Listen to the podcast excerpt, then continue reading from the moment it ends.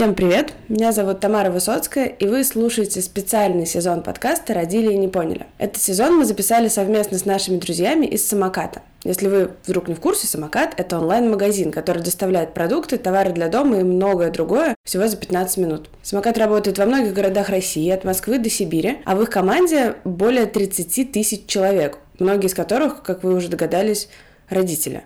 И, собственно, поэтому мы решили объединиться с самокатом и сделать э, такой небольшой сезон, который будет полезен всем родителям, которые нас слушают. Сегодня со мной в студии моя неизменная соведущая и главред лучшего медиа для родителей в мире. Нет, это нормально. Лена Аверьянова. Лена, привет. Привет, очень рада снова слышать тебя в этой студии.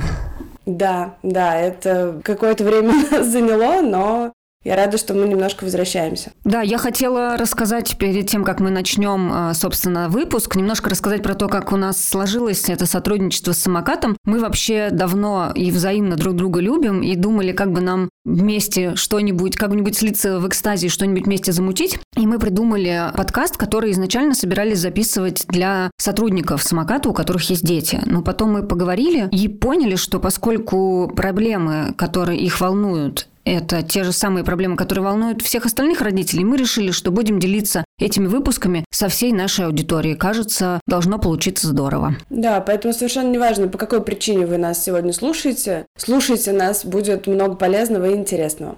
Мы сегодня с Леной не одни. Сегодня с нами еще эксперт, это кандидат психологических наук, научная сотрудница факультета психологии МГУ, основательница Центра психологической помощи Good Point и мама троих детей Вера Якупова. Вера, привет. Привет. Те, кто слушал наш подкаст раньше, знают, что Вера уже была у нас в гостях. Мы обсуждали важные, серьезные темы, такие как распределение домашних обязанностей в семье и счастье материнства. Нам очень понравилось общаться с Верой, и мы решили сегодня снова с ней поговорить, но уже на другую тему. Тема нашего сегодняшнего выпуска – это родительское выгорание. Мы обсудим, что это вообще такое, почему об этом стали так много говорить, откуда это понятие взялось и что с ним делать, если вы вдруг его у себя заметили, у себя или у своих близких. Вообще, может быть, я не права, но мне кажется, что слово «выгорание» в последнее время, оно стало звучать очень часто. То есть какие-то, там, не знаю, еще 5-6 лет назад его не говорили, ну, по крайней мере, в широких кругах его не проговаривали, никто его не использовал. А сейчас оно стало таким популярным, едва ли не модным словечком, которое прям люди стремятся применить к разным ситуациям. Чаще всего, мне кажется, выгорание используют в разговорах о работе, когда объясняют, что оказывается у людей, особенно ответственных, там, серьезных профессий с высокой нагрузкой, у них это выгорание может случиться, и они могут начать делать свою работу как-то хуже. И, собственно, сейчас уже я знаю, что существует много там, разных курсов, тестов на распознавание выгорания. И, в общем, люди пытаются это выгорание у себя найти, этим выгоранием много чего объясняют. И как будто бы это неплохо, потому что когда мы называем проблему, она становится для нас решаемой, она становится для нас понятной. О родительском выгорании заговорили тоже недавно. И сегодня мы хотим разобраться, что это за явление, и как его определить. Давайте начнем с того, как его определить. Вера, скажи, пожалуйста, что вообще такое выгорание? И почему мы не можем говорить усталость, почему мы не можем говорить там мне все надоело, а мы говорим именно выгорание. Это вот что, что за слово такое? Я могу сказать, что это обсуждается сейчас э, в научных кругах, да, среди специалистов, что такое выгорание. Кто-то считает, что это такая первая ступень депрессии, да, истощения, за которым может следовать уже более серьезное состояние. Кто-то считает, что это отдельная совершенно история, да, выгорание. По сути своей это действительно истощение, истощение ресурсов, когда определенная деятельность у нас начинает вызывать неприятие, отвращение, нам совсем не хочется этим заниматься, и больше кажется, что совсем нету сил. От усталости отличается выгорание тем, что принципе, да, когда мы устали, то нам помогает отдых, да, мы как-то перезаряжаемся, набираемся сил и дальше с удовольствием продолжаем. На работе берем отпуск, дальше возвращаемся с новыми силами, приступаем к новым каким-то проектам, продолжаем дела и так далее. Но при выгорании отдых не так хорошо помогает, да, и скорее это какая-то более системная, более серьезная проблема, и отношение к той деятельности, которой мы занимаемся, оно так быстро не выправляется. То есть это скорее, да, какое-то уж такое более глубокая усталость и откровенное, довольно серьезное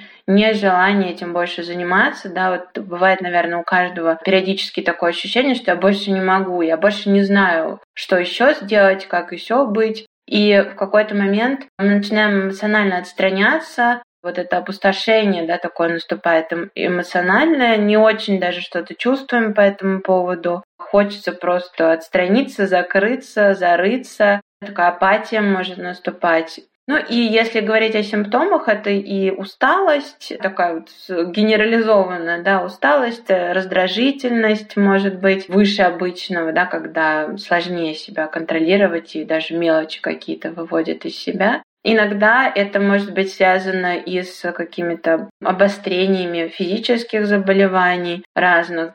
Так тоже бывает, да. В любом случае, когда организм истощает свои ресурсы, то у нас может сыпаться в разных э, совершенно сферах. Поэтому выгорание действительно такое малоприятное состояние, и в некоторых странах можно, например, получить больничный, если у вас диагностировано пока что профессиональное выгорание. Да? Мы знаем, что даже если у нас диагностировано родительское выгорание, да, больничного нам никто не даст. А Это работа плохо. другого уровня, да, оттуда, к сожалению, никак не отпросишься. Но если говорить о сотрудниках, да, то действительно, да, это признается вполне себе себе таким вот как бы disability, невозможностью в полную силу работать, и человеку нужно действительно отдохнуть, взять больничный и прийти в себя. Я считаю, что нужно предоставлять э, бесплатных бэбиситеров людям, у которых диагностировано родительское выгорание, пожалуйста потому что это бы сильно помогло. Я вот сталкивалась с таким мнением о том, что, ну, это мнение, сразу скажу, не профессиональное, да, это какое-то популярное такое мнение в интернете, о том, что для того, чтобы у человека выгорание появилось,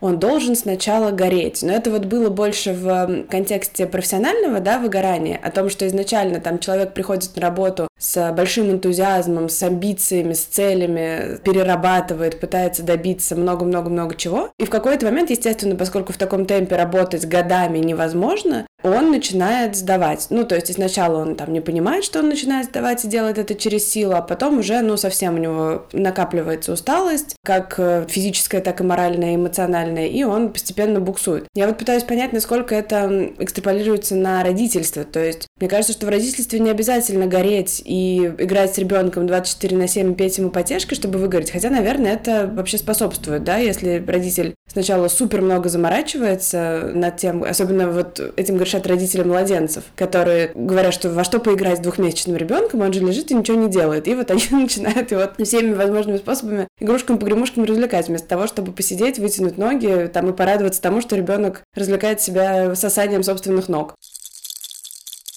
Как ты думаешь, связано ли это как-то вот общий родительский энтузиазм и желание там быть идеальным родителем, много делать, много играть, много включаться с тем, как быстро наступает выгорание у родителей?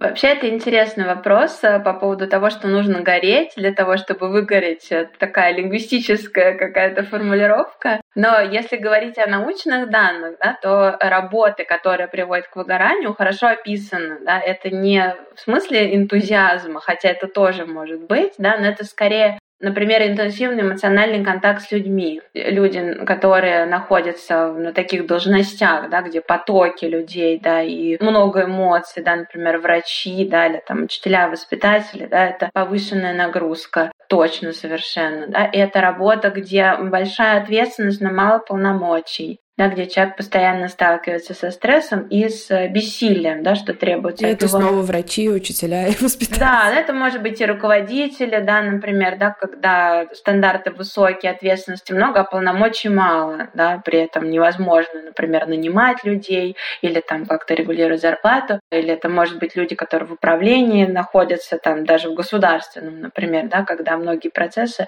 от них не зависят и так далее. И это работа, где много такого ненормированного стресса, да, хаотично возникающего, типа пожарные, да, или еще такие вот экстренные истории. Это может быть на самом деле в рамках и какой-то просто там бизнес-корпорации, да, где такая корпоративная культура, что мы сидим там до 12 или вдруг там нужно куда-то быстро сорваться, или, например, журналисты, которые работают в новостной службе, да, то есть дежурят по ночам, еще как-то, да, какая-то новость, надо быстро давать сюжет, надо быстро что-то писать и так далее. Это тоже изматывает, и такая ненормированность, сложности с планированием со своими границами, да, это сложно. И мы, когда сейчас, например, да, примерим вот эти критерии к родительству, понятно, что это то занятие, которое обладает, да, тут как бы бинго есть из всех из этих черт, что, конечно, это интенсивный эмоциональный контакт, это очень много контейнирования разных всяких эмоций, да, эффектов, это большая ответственность, огромная ответственность при очень скромных полномочиях, это как раз-таки, да, ненормированный стресс,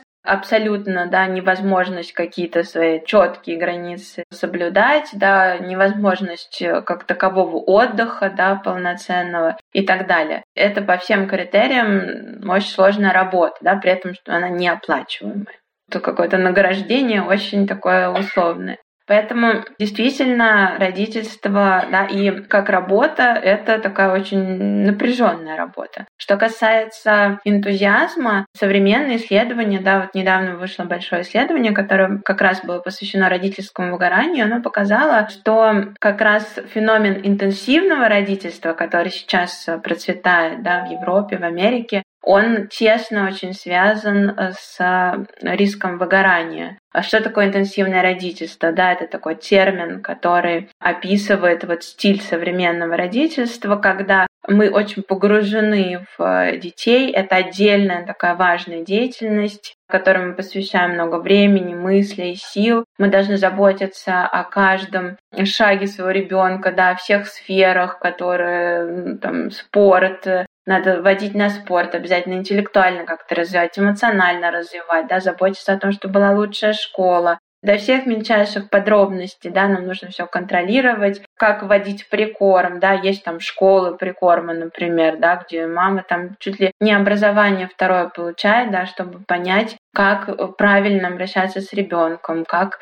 удовлетворять его эмоциональные потребности, как понять, что ему уже пора там идти на какие-то занятия или нет, как справляться с травлей в школе, как выбирать самый лучший детский сад, да, как налаживать отношения ребенка с родителями своими, да, с бабушками, дедушками, с там папами, ну, в общем, вот этот весь, весь, весь большой объем задач, который вот должен был сделан на очень высоком уровне, это как раз тот тренд, который развивается, и он очень тесно связан с выгоранием. И вот в этом исследовании да, профессора Роском как раз брали разные страны, там очень много стран, 42 страны, по-моему, участвовало, и страны, в которых вот этого тренда современного да, на интенсивное родительство нету, то и уровень родительского выгорания там гораздо-гораздо ниже, чем в тех странах, где это есть. Получилось, что это один из самых сильных факторов, который влияет.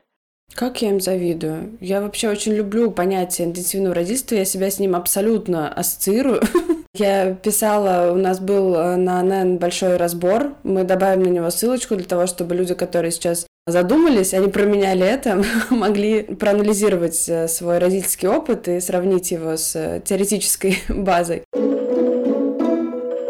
Я правильно понимаю, что интенсивное родительство, поскольку оно является прямым фактором выгорания, то есть, в принципе, невозможно быть интенсивным родителем и при этом не выгорать? Или как-то вот есть какой-то баланс? Эмоционально тлеть можно. Да, да, годами. Можно потихоньку тлеть, и мне кажется, это как раз то, что во многом с нами происходит. Но я могу сказать, что если кто-то задумывается, а нас ли это, то, скорее всего, это о нас, потому что Россия тоже участвовала в этом исследовании. В общем, да, мы не отличаемся от европейских стран. В этом смысле, и, конечно, этот тренд э, в России тоже развивается. Высокие очень требования общества к родителям, да, высокие стандарты и, соответственно, ограниченные ресурсы. Второй важный фактор – это как раз наличие расширенной семьи. В более традиционных обществах дети воспитываются по-другому, да, там расширенная семья вся живет вместе, много взрослых, которые включены в заботу о детях, а как раз в европейских странах в основном это нуклеарные семьи, то есть это мама, папа и их дети, иногда это один родитель. И все задачи, абсолютно все задачи семьи делятся между двумя взрослыми, а иногда да, их выполняет только один взрослый. Это очень высокая нагрузка, и она тоже коррелирует э, как раз э, с выгоранием. Поэтому, наверное, большая часть родителей все-таки находится в некоторой зоне риска. Это действительно так. Что можно с этим делать? Да, или можно ли что-то с этим делать, или все пропало, и мы вынуждены находиться в этой ситуации? Ну, с одной стороны, действительно невозможно проигнорировать культурный контекст, да, вот эти требования, которые общество предъявляет. Мы все с ними как-то взаимодействуем, сталкиваемся, да, Особенно это касается матерей по-прежнему, да, то есть мать ответственна буквально за все, что происходит с ребенком. Я не преувеличиваю сейчас. Если вы обратитесь к своей памяти, то наверняка у вас у каждого есть случай, когда спрашивают, да, там, как проходила беременность, ага, как роды, угу, а роды, значит, как-то не так пошли, а что вы ели, да, что, ну, с ребенка болит живот у младенца, ну, мама что-то не то съела, да, он плохо спит, ну, значит, что, ну, мама его как-то не так укладывает, наверное, да, в детском саду ему сложно сидеть на месте, может быть, у него синдром гиперактивности, да, и дефицита внимания, ну, наверное, это потому, что роды были кесарево, или там еще что-то такое. То есть этого очень много на самом деле. В общем-то, можно быть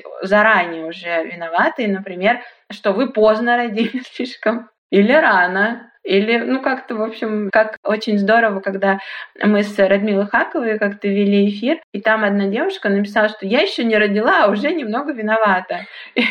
И, это очень точно, мне кажется, описывает эту ситуацию. Да? Или она даже была еще не беременна, но уже понятно, что что-то уже, уже как-то не так. Она то ли не успевает, то ли что-то, в общем, не совсем идеально идет. Действительно, роль матери, может быть, это тоже связано с психологическим просвещением. Больше люди узнают о том, что детство играет роль да, в том, как мы дальше живем. Ну, мои коллеги, да, может быть, тоже немножечко тут подкинули дровишек в этот огонь выгорания, что роль матери, да, преувеличена до небес, и буквально, да, каждое твое движение каким-то образом отражается в ребенке, и нужно сделать все идеально, чтобы ничего там не было. А если что-то пошло не так, то, соответственно, смотри пункт первый, да, мама, значит, ошиблась. Конечно, в этом контексте очень сложно существовать, и нам важно для того, чтобы как-то сохраниться, да, и не впасть в какой-то невроз, конечно, очерчивать границы своих реальных возможностей. Вспомним, что тут такой серьезный дисбаланс — это фактор риска выгорания, когда у нас мало возможностей, но большие требования. В этом смысле, да, может быть, корректировать какие-то требования к себе и действительно стараться нащупать более реалистичную почву в том, что действительно от нас зависит, а что нет. И я могу совершенно точно сказать, роль матери серьезно преувеличена. Да? На самом деле родители не то чтобы создают своих детей полностью, да, что ребенок это все-таки не чистый лист, он рождается как будто бы, да, таким чистым листом, к которому мы вписываем все, что хотим, да, и вот главное только почерк красивый, чтобы был, и вот мы впишем все, что нужно. На самом деле это не так, да, и дети уже какие-то, когда они рождаются, у них уже есть какие-то определенные предпосылки, у них есть тело, да, есть нервная система, она может отличаться от нашей, да, у разных детей она может быть разная. Они будут по-разному, по-своему реагировать на ту среду, в которой оказались. И, конечно, вот это всемогущество, да, которое так давлеет от него, очень важно уходить, чтобы как раз-таки, да, вот эту зону риска выгорания немножко от себя отодвигать постепенно, да, вроде бы это такой, может быть, немного абстрактный совет, да, или рекомендация, но это действительно важно, и это правда так. Можно даже прямо-таки сформулировать для себя, да, чтобы вы хотели для своих детей, например, я хочу, чтобы ребенок никогда не болел. Это в моей вообще компетенции, да, это сделать? Нет. Я не могу так сделать. Ну что я могу реально сделать? И вот опереться на что-то такое, да, что, ну, правда, есть еще много факторов, которые на нас влияют. Ну, я могу, не знаю, там вовремя его отвести к врачу. Это уже хорошо, да, или могу там какие-то витамины подавать, которые, я считаю, помогают и так далее. То есть спуститься немножко на такой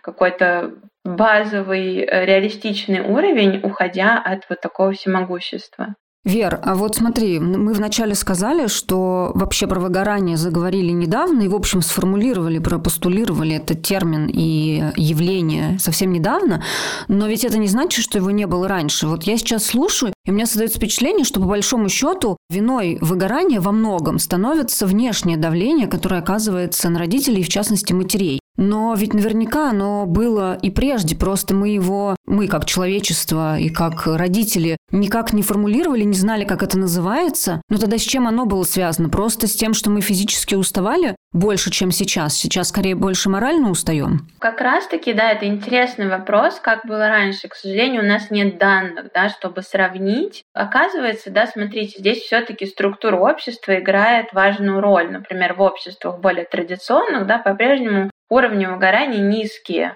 Но это мы берем огромный массив людей, да, конечно, индивидуально может быть по-разному, но в целом, и когда общество когда-то и наше общество да, было более традиционным, люди жили в расширенных семьях, вероятно, да, уровни выгорания этого были меньше, с родителей спрашивали гораздо меньше, государство действительно брало на себя многие функции по воспитанию детей, именно воспитанию, да, и не требовало от родителей такой включен. Можно обсуждать, хорошо это или плохо, это отдельный вопрос, да, но тем не менее оно было готово э, брать на себя, да, ясли, сады, школа, то есть от родителей требовалось там просто обеспечить какой-то доступ туда ребенку, и это уже хороший родитель, да, который купил одежду, купил еду, отвел в сад, в школу, все, в общем, да, общество его считает хорошим и ни в коем случае его там не, никак не третирует, да, сравните с нынешней ситуацией. И плюс еще принятие решений. Это тоже важная история, потому что в интенсивном родительстве как раз-таки мы вынуждены нащупывать самостоятельно вот эту дорогу, по которой идти, как правильно. Это очень сложно, потому что предыдущие способы, например, воспитания детей во многом нам не подходят, да, они уже не актуальны в современном мире. Какие-то нам просто не нравятся, да, включающие насильственные практики, там, угрозы и так далее. Нам это не нравится. Мы вынуждены нащупывать что-то свое принимать каждый раз вот эти решения.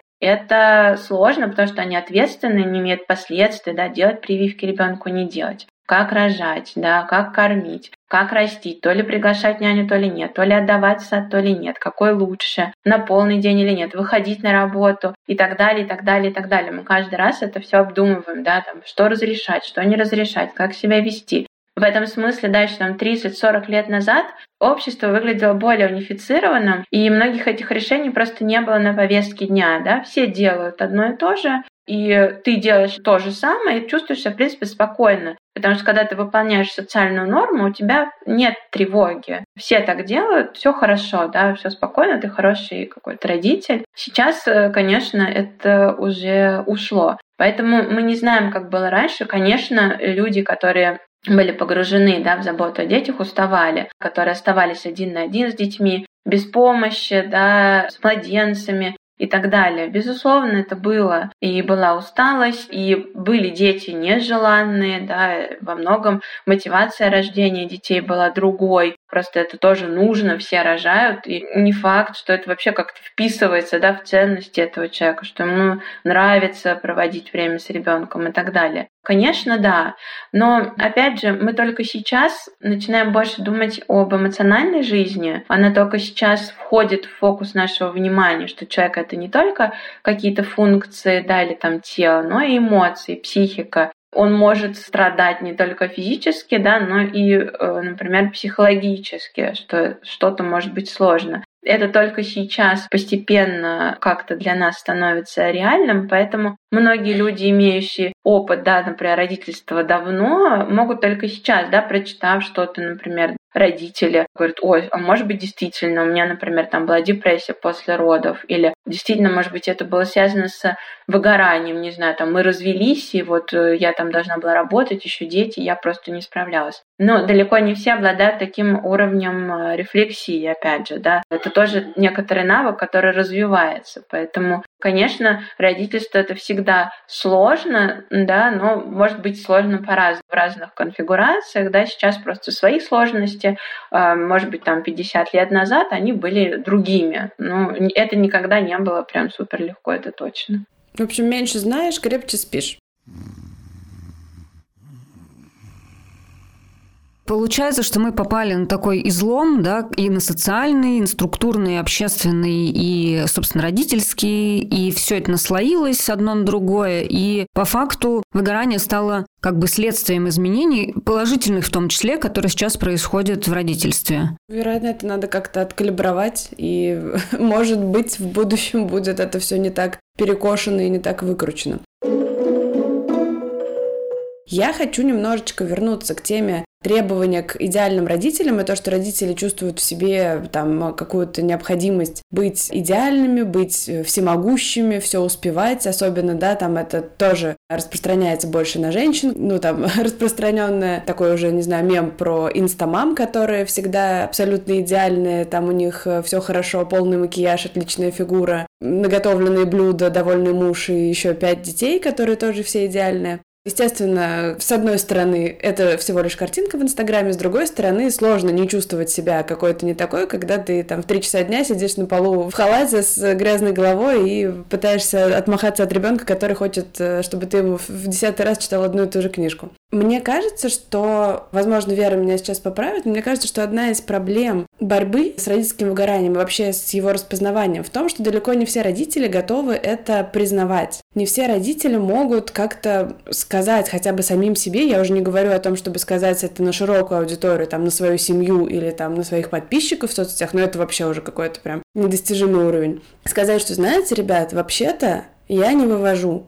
Вообще-то у меня закончились силы, и то, что я сижу в декрете, тоже наше любимое словечко, да, сижу в декрете и ничего не делаю, вообще-то это выматывает меня полностью на все 110% и физически, и эмоционально, и я не могу так больше. И мне кажется, что это бывает очень страшно. Я вот сужу по некоторым обращениям, у нас в НЭН есть формат э, онлайн-приемный, где люди могут написать анонимные вопросы и получить ответы от э, читателей, от комментаторов. И я натыкалась не раз, когда женщина говорит о том, что я часто плачу, меня раздражает ребенок, у меня нет сил что-то делать, э, там я устала, я не знаю, что делать со своей жизнью. Но у меня ни выгорания, ни депрессии у меня нет. И мне кажется, что это как попытка как-то себя вот сказать, ну я вот ну не настолько все у меня плохо все-таки, но при этом вот сил у меня нет, плачу я каждый день, и ребенок меня не радует. Почему, во-первых, мы все еще боимся об этом говорить? Мы как бы, что придет какая-то, не знаю, полиция родительского счастья и всех арестуют за него. И как дать себе разрешение вообще, как переломить себя, если ты изначально хотел быть там супер родителем, супер мамой, а тут ты понимаешь, что ну ты реально выгорел, и ты уже не можешь это отрицать, игнорировать и делать вид, что вообще-то все хорошо. Хорошая формулировка полиция родительского счастья. Мне кажется, она действительно возникает иногда в комментариях, если мать соберется пожаловаться на то, что ей сложно. Там точно будут какие-то полицейские родительского счастья. Хочу, кстати, сказать спасибо за эту онлайн-приемную, поскольку эти вопросы в общем доступе. Мы с, с моими студентами иногда тренируемся и читаем эти вопросы, мы тренируемся формулировать э, какие-то корректные, хорошие ответы, да, чтобы чем мы могли помочь, например, этому человеку, чтобы мы у него спросили и так далее. Да, это очень бывает э, продуктивно. Конечно же, я вот хочу сказать про инстамам, да, условно. Вообще, действительно, может быть и так, что у человека там пять детей, он себя нормально чувствует, потому что у него много ресурсов. Как мы сказали, да, про расширенную семью это действительно многое решает. Чем больше взрослых заботится о детях, тем легче, да, если у этих нескольких детей есть няни, водитель, да, там есть уборка по дому и так далее, это действительно легче. Это правда так. Тут, мне кажется, вот этот вот суровый экономический фактор, который почему-то, мне кажется, часто игнорируем. Я даже не знаю, кстати, почему. Это может быть отдельный какой-то вопрос, но это играет роль. Людям, у которых нет денег, тяжелее живется во многом, и в родительстве в том числе, да, потому что у них часто, да, отрезаны возможностью получать какую-то дополнительную помощь, да, и опять же, вот все-все-все задачи семьи разделены строго между двумя, а иногда только одним взрослым решаются, да, это действительно громадное напряжение. Поэтому чем меньше ресурсов, тем, соответственно, нам сложнее. Если эти ресурсы есть, то замечательно, их нужно использовать все, которые есть максимально. Тут может быть другая история, да, другая идея о том, что ну, нехорошо как-то ребенка оставлять, вроде ресурсы есть, и есть кому посидеть с ним, да, ну, некрасиво как-то, как же мать, куда же я пойду. И это действительно тоже еще один важный момент. Тамара, как ты сказала, да, что в нашем обществе есть некоторый запрет на выражение негативных, любых идей и чувств мыслей по поводу материнства. Эта идея как будто бы такая фундаментальная, что все матери любят своих детей и счастливы в материнстве. Если ее хоть чуть-чуть как-то да, разбавлять какими-то другими тонами и красками, это очень многих людей вызывает какую-то глубинную тревогу и даже ужас какой-то. Они начинают сопротивляться, злиться, обвинять, говорить, что это не да, хотя по сути это довольно естественная история, да, почему бы и не уставать. Тяжелая работа, большая нагрузка, дети действительно требуют много внимания, заботы, да, много ресурсов. Что тут такого страшного и сложного, да? Ну, как будто бы действительно важно, что женщина никогда не устает. Но это может быть и с работой тоже связано. Многие цитируют вот эту фразу «Если вам нужен отпуск, вы неправильно выбрали работу». Хотя это совсем не так, да, даже от любимой работы нужен отпуск. Если вам нужен отпуск, это значит, что вы живой человек. Больше это ничего, собственно, не значит. То же самое и с материнством. Если вам нужен отдых от детей, это значит, что вы живой человек, а не то, что вы неправильно выбрали. И, кстати, да, многие женщины, в моей практике я такое встречала точно часто, говорят, слушайте, наверное, материнство это не мое, как-то я устаю, мне там нелегко это дается. Наверное, это не мое. То есть подразумевается, что если бы это было мое, то я бы никакой усталости не чувствовала, никакого раздражения, все было бы хорошо. 24 на 7 просто в счастье. Это счастье. Дети — это счастье. Как будто бы может быть, это какой-то такой камень, да, фундаментальный, по какой-то причине лежащий в основе, да, уж не знаю чего, но действительно люди очень нервничают, когда начинаешь как-то, в общем, это двигать потихоньку, да. Может быть, потому что есть тревога, что сейчас помощи будут просить, да, раз сложно, значит, надо как-то шевелиться, помогать, а это тоже неохота, да, как-то надо, может быть, делить эти обязанности, да, или что-то такое еще, думать про этих матерей как-то, может быть, им среду какую-то надо сделать, да, более удобные, меньше лестниц, или пандус, или двери пошире. Ну, как-то заботы требуют, да, может быть, это такая реакция, да, негативная на требование какой-то заботы. Хотя, действительно, да, если уж мы детоцентричное общество, кстати, это тоже еще одна вот такая парадоксальная история, в которой это отражается, что вроде бы мы детоцентричное общество, действительно так, да, э, дети это важно, их потребностями оправдываются даже самые, казалось бы, отдаленные вещи и так далее. Выделяются выплаты и так далее. Ну, то есть, очевидным образом, дети — это ценность в нашем обществе, это факт. При этом их родители почему-то нет.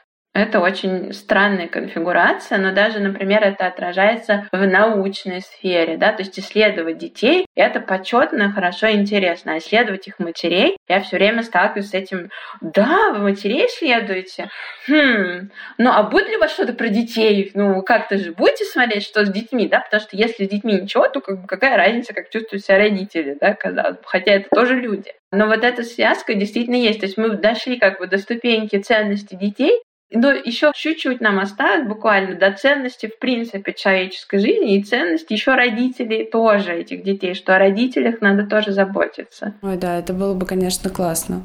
Мне еще кажется, знаете, что вот эта проблема отрицания того, что вот мне тяжело и у меня выгорание, заключается в том, что в целом, как мне кажется, люди вообще склонны формулировать какие-то запросы на простые чувства. Как вот в сказках нам читают, Волк, значит, злой и голодный, лисичка хитрая и противная, а зайка бедный несчастный. И вот нам как бы зайкой бедным несчастным быть не очень хочется, а хочется как-то ассоциироваться с чем-то сильным и большим, да, мамой медведицей, которая всех сейчас, значит, раскидает и защитит. А когда ты оказываешься в положении зайки, кажется, что это очень простой набор чувств, вот эта слабость, да, а на самом деле и любовь к ребенку тоже сложные чувства, и в этом нет ничего как бы ужасного в том, что внутрь любви помещается много разных моментов, много разных оттенков и много разных ощущений, которые в том числе могут приводить, да, и к эмоциональному выгоранию тоже. То есть вот, вот эта валидация собственных беспомощности – это тоже большая проблема в родительском сообществе. Мы вот сколько лет работаем, и все эти годы за этим наблюдаем, как тяжело людям дается признание собственной слабости, да. Окей, если у тебя даже нет выгорания, просто какой-то неинформированности даже, да, я этого не знал, о, спасибо, что подсказали. Нет, так не может быть. Ты сначала будешь отрицать, что все не так, проходить какие-то бесконечные стадии вот этого, ой, нет, мне это не подходит, а это все неправильно и так далее, да, прежде чем ты придешь к тому, что, ну, наверное, все-таки, да, стоит об этом подумать. Ну да, это уязвимая позиция. Я хочу сказать, что может быть еще так тяжело с уязвимостью, потому что у многих такой опыт, когда ты оказываешься уязвимым, ты не получаешь поддержки, а получаешь осуждение. И как раз, да, исходя из этого, да, человек пытается скрыть свою уязвимость, потому что в его опыте записано, что дальше что-то последует неприятно. То есть нет варианта получения помощи. Это, кстати, тоже очень большая такая история, да, связанная часто там с особенностями привязанности, да, с стилем воспитания, который был в прошлом. И поэтому давайте мы перейдем к обсуждению как раз-таки помощи. Мы уже много раз произнесли слово помощь и забота, действительно то, как их сложно все-таки получить в реальной родительской жизни, до сих пор сложно, говорит о том, что во многом, мне кажется, спасение утопающих все еще остается делом рук утопающих. И поэтому давайте мы обсудим, как можно бороться с выгоранием, как можно себе помочь и как можно помочь своим близким, возможно. То есть, возможно, варианты. Но давайте начнем с простого, как помочь себе. Если вы сейчас слушаете этот подкаст, вы услышали вот в первой его части, какие могут быть признаки, да, выгорания, что, например, у вас там сильная усталость, которая не проходит от э, ночного сна или от двух часов отдыха. Если вы чувствуете, что вы там эмоционально опустошены, что у вас вот ну нету сил, нету желания заниматься, вы раздражаетесь, и причем этот период длится довольно долго, да, то есть это не какое-то минутное такое помутнение, что вот что-то меня все бесит, а теперь уже все хорошо. А это действительно какое-то длительное такое состояние. Вы что-то заметили у себя, или, может быть, у своего партнера, или у своей партнерши, например, что, ну, там, они на что-то жалуются, или вы заметили просто какие-то проявления. Давайте узнаем, что можно вообще с этим делать, как себе помочь. Ну вот выгорели мы, окей. Мы выяснили, что поход на маникюр с выгоранием не борется, к сожалению. Было бы классно, но нет. Вы сходили на маникюр на часик, вернулись, и вас все так же бесят эти бегающие, орущие дети, и хочется вообще спрятаться куда-то в шкаф от них и не видеть их еще, не знаю, месяц.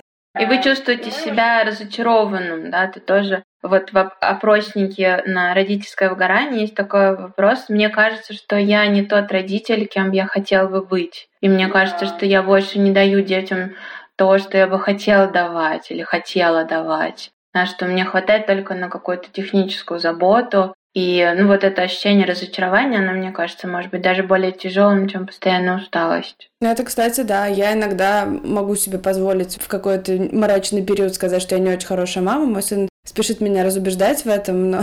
То есть ощущение того, что ты действительно как-то вот худшая версия себя в какие-то моменты, это, ну, тяжело. Из того, что мы уже проговорили, мне кажется, мы проговорили, да, что необходимо, во-первых, пользоваться той заботой и поддержкой, которая доступна, да, то есть если есть какая-то расширенная семья или там друзья или еще кто-то, кто готов помогать и включаться, то эту помощь было бы классно принимать и не стесняться и не бояться. Да, да, ребенку может быть хорошо не только с мамой. Ну, может быть хорошо с другими людьми, должно быть хорошо. Тут это абсолютно спокойная ситуация, да, ни в коем случае не вредящая, а наоборот, да, даже разные люди, это обогащенная среда способствует развитию ребенка важно создать какую-то свою вот сеть поддерживающую или создать свою деревню, да, есть э, знаменитая фраза о том, что для того, чтобы воспитать ребенка, нужна целая деревня, и в данном случае, к сожалению, мы в большинстве случаев от этой деревни отрезаны в своих нуклеарных семьях и в своих изолированных квартирках. Но, тем не менее, если есть возможность эту деревню себе сделать даже искусственно, и пусть она состоит из, э, там, не знаю, не близких родственников, но каких-то других людей, которые готовы помогать, то это очень классно.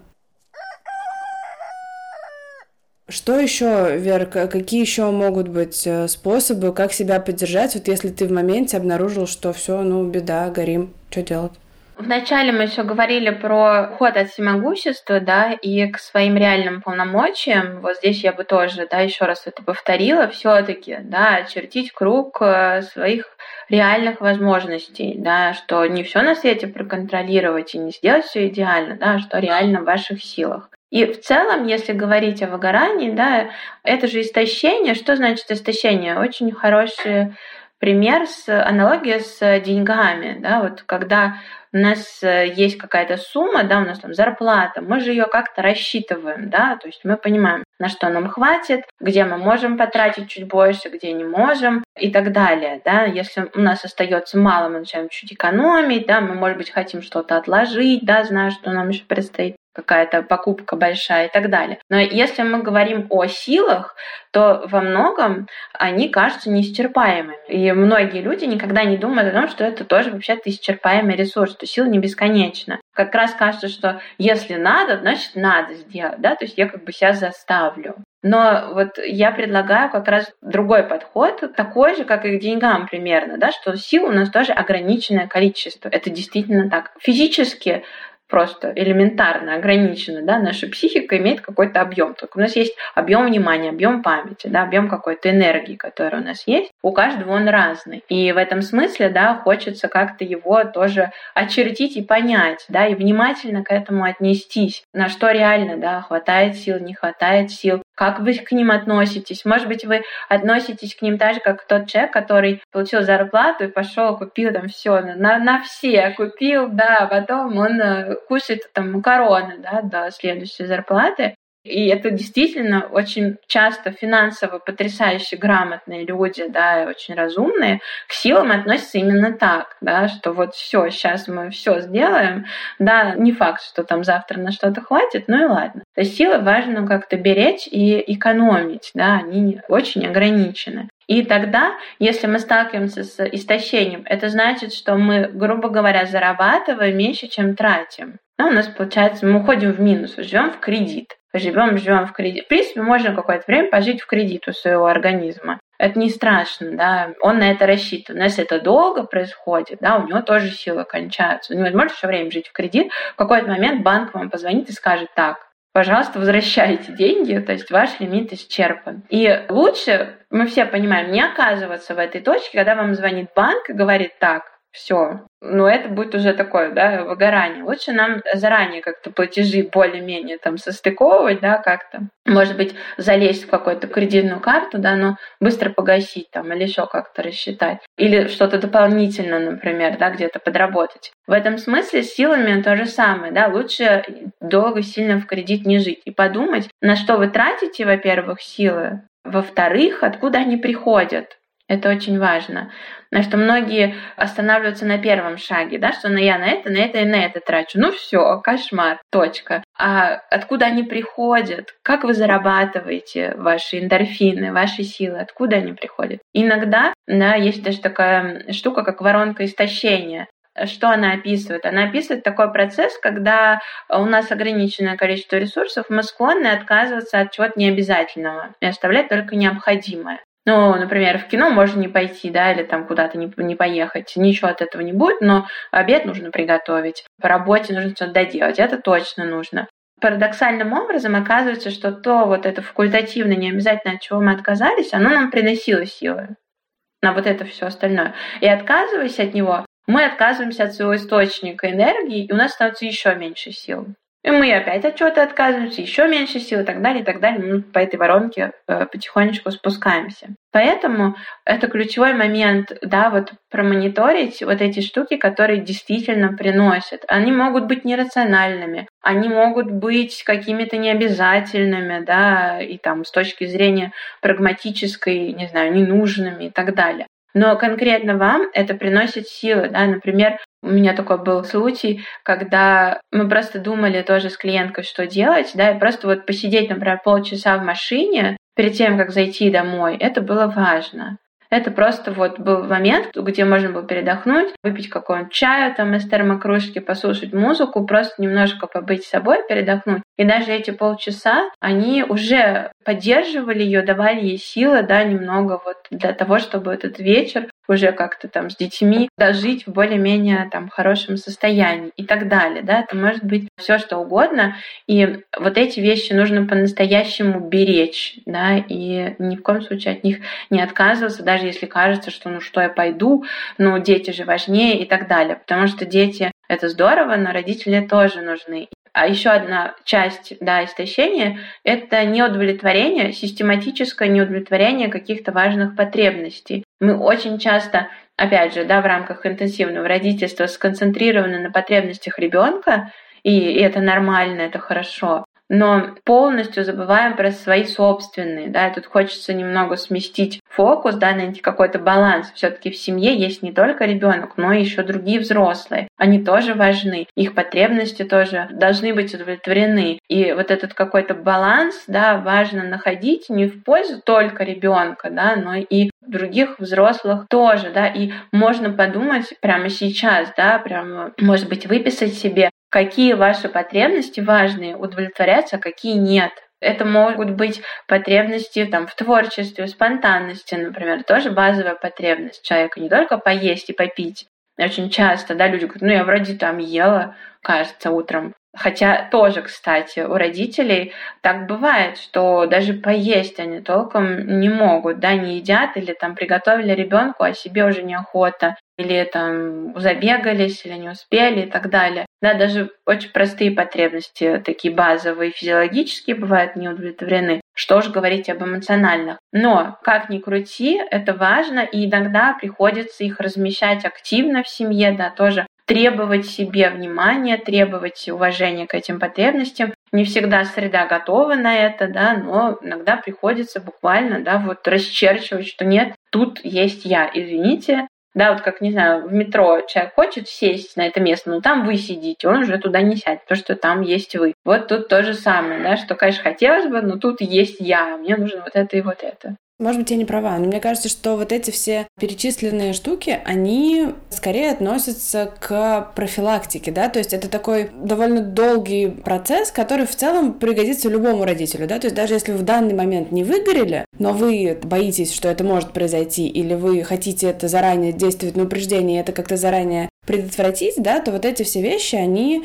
действительно очень классные и очень полезны и помогут создать вокруг себя такую систему, в которой вы будете себя в том числе оберегать, охранять, о себе заботиться и поддерживать. А мне вот интересно, что делать э, уже, когда уже, ну вот нету Сгорел на сарай, это, там, и гори да, хата. нету сил и возможности, потому что тоже у нас к вопросу тех же обращений, да, есть люди, которые говорят, что ну все, я там уже несколько лет не чувствовала никакого вообще удовольствия там от того, что происходит, меня все бесит, я абсолютно жалею об этом ребенке, там, не знаю, об этом декрете и вообще обо всем, что было, я постоянно срываюсь на детей, кричу, я знаю, что это неправильно, но я не могу по-другому, потому что у меня просто нет сил. Вот что как бы вот в этом моменте делать, да, до того, как человек получит хоть немножечко запас энергии, чтобы эту систему вокруг себя выстроить. Вот как помочь себе, когда уже прям все плохо.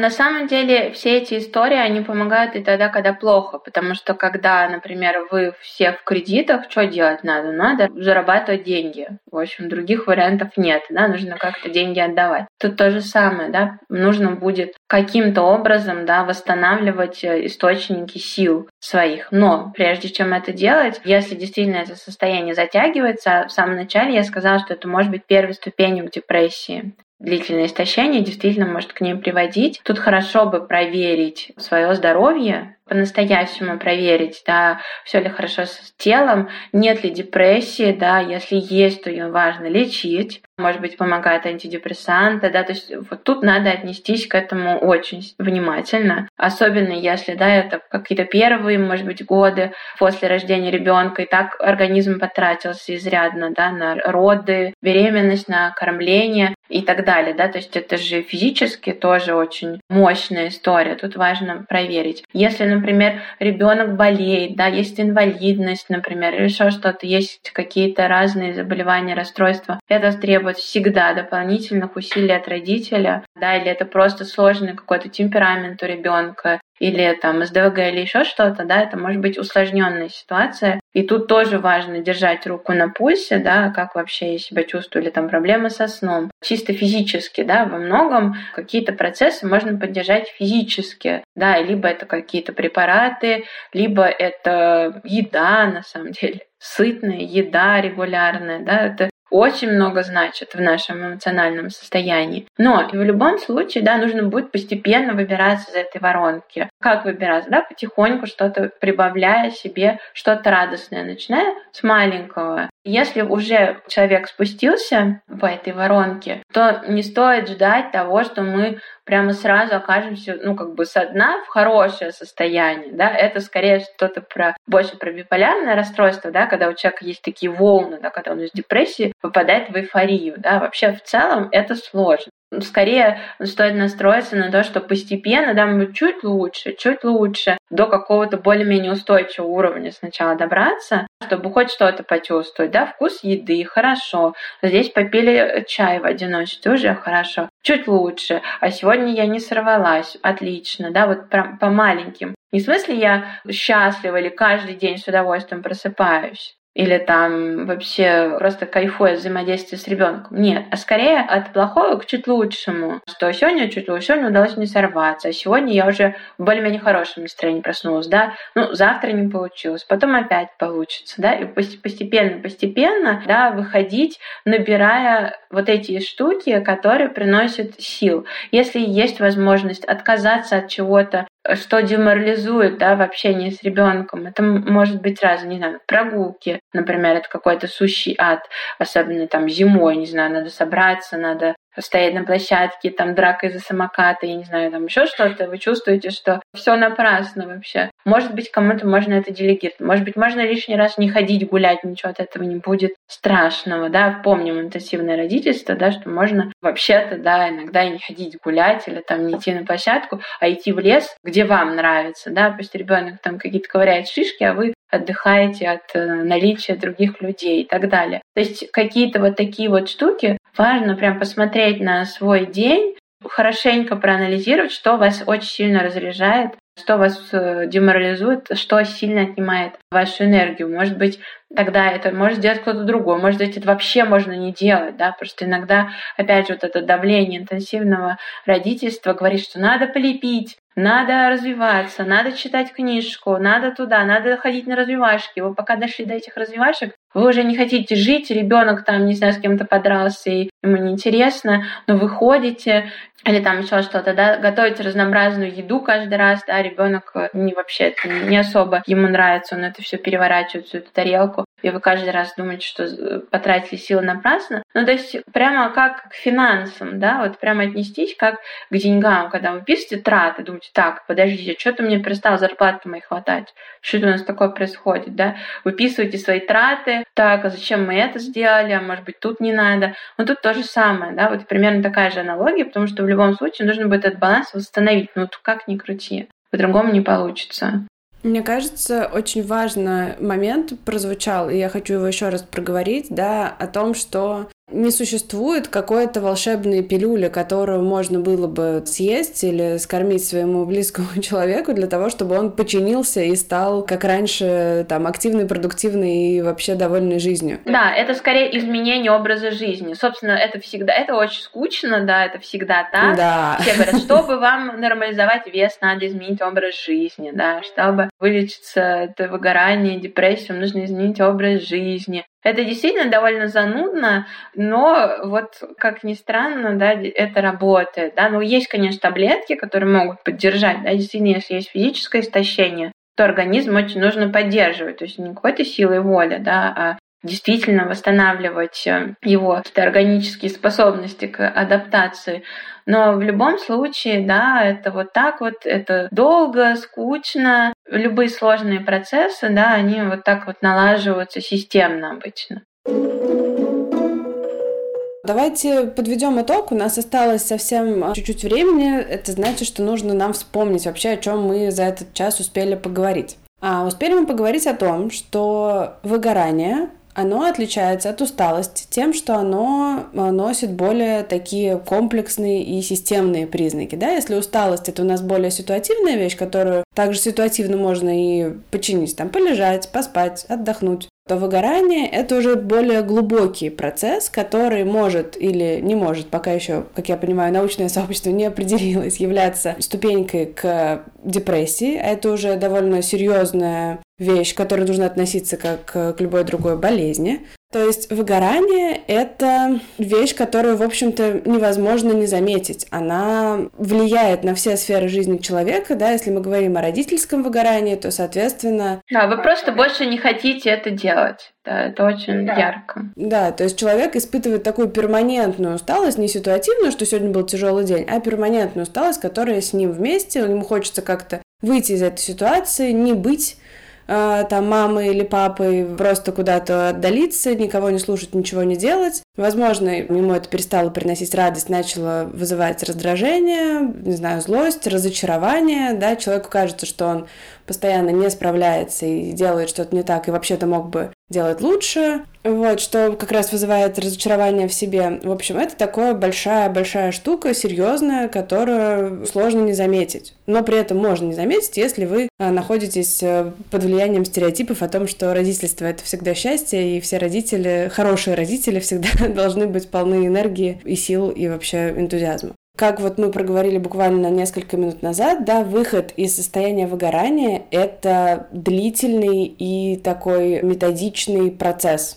Нельзя просто взять и, как Мюнхгаузен, за себя вытащить из этого состояния и сказать, оп, все, смотрите, нет никакого выгорания, у меня все хорошо. Это на самом деле долгий путь восстановления, там можно сравнить это с восстановлением, не знаю, после какой-то болезни или еще что-то. Это, то есть, долгий такой кропотливый процесс, который требует от вас выстраивания определенной системы вокруг себя. И здесь самые важные моменты, очень коротко, да, это поиск круга людей, который будет вам помогать и поддерживать, это определение своей ответственности и разделение, в общем-то, реалистичных ожиданий от нереалистичных ожиданий. Это тоже очень важно, потому что в голове они у нас бывают смешиваются между собой как-то все в какую-то такую большую массу. Это важно действительно, вот как говорила Вера, да, вплоть до того, что сесть, составить список и посмотреть своими глазами на то, чего мы вообще от себя хотим как родители и чего мы можем на самом-то деле как родители. Что мы можем как э, простые смертные, я бы сказала. И профилактика оборудования. И баланс, да, баланс своих потребностей, потребностей ребенка и анализ того, да, что вам приносит силы все-таки не только что отнимает, а что приносит. Это очень-очень важно, да, так же как с деньгами что вам приносит деньги, сколько вы тратите. Так же, как и вылезти из долгов, да, это ну, занимает некоторое время, да, то же самое восстановление после выгорания может быть долгим процессом. Но еще я хочу добавить про какую-то похвалу все-таки, про награду, потому что работа родителя, она еще отличается тем, что тебе ни славы, ни денег не положено за нее в отличие от какой-то другой, да, там сидеть в декрете, ну, это социально не так, чтобы сильно почетно, да, даже как люди во многом, да, скажут, а, ну ты дома, да, ну ладно, там, а, а вот кто-то нейрохирург, вот это интересно, конечно, да. Поэтому вот попробуйте, да, все-таки заметить, сколько вы делаете, и похвалить себя за это, да, отметить, что вообще получается, какой грандиозный объем усилий, да, потрачен, и как на самом деле это может быть продуктивно, да, как вы много стараетесь, и это действительно заслужит большого-большого уважения. Да, друзья, в общем, выгорать — это не стыдно, это не зазорно, все это делают, просто не все об этом говорят. Пожалуйста, берегите себя, не бойтесь обращаться за помощью, не бойтесь отстаивать свои интересы в родительстве в том числе, и будьте внимательны не только к детям, но и к себе. Спасибо большое за то, что вы нас сегодня слушали, спасибо большое, Вера, за такой полезный, насыщенный, интересный выпуск. Спасибо, Лена, за то, что ты тоже была с нами и участвовала в подкасте. Услышимся в следующем выпуске. Пока-пока. Пока. Закажите себе в самокате круассан «Красный бархат». Себе, а не ребенку, это важно. Все, пока. Пока.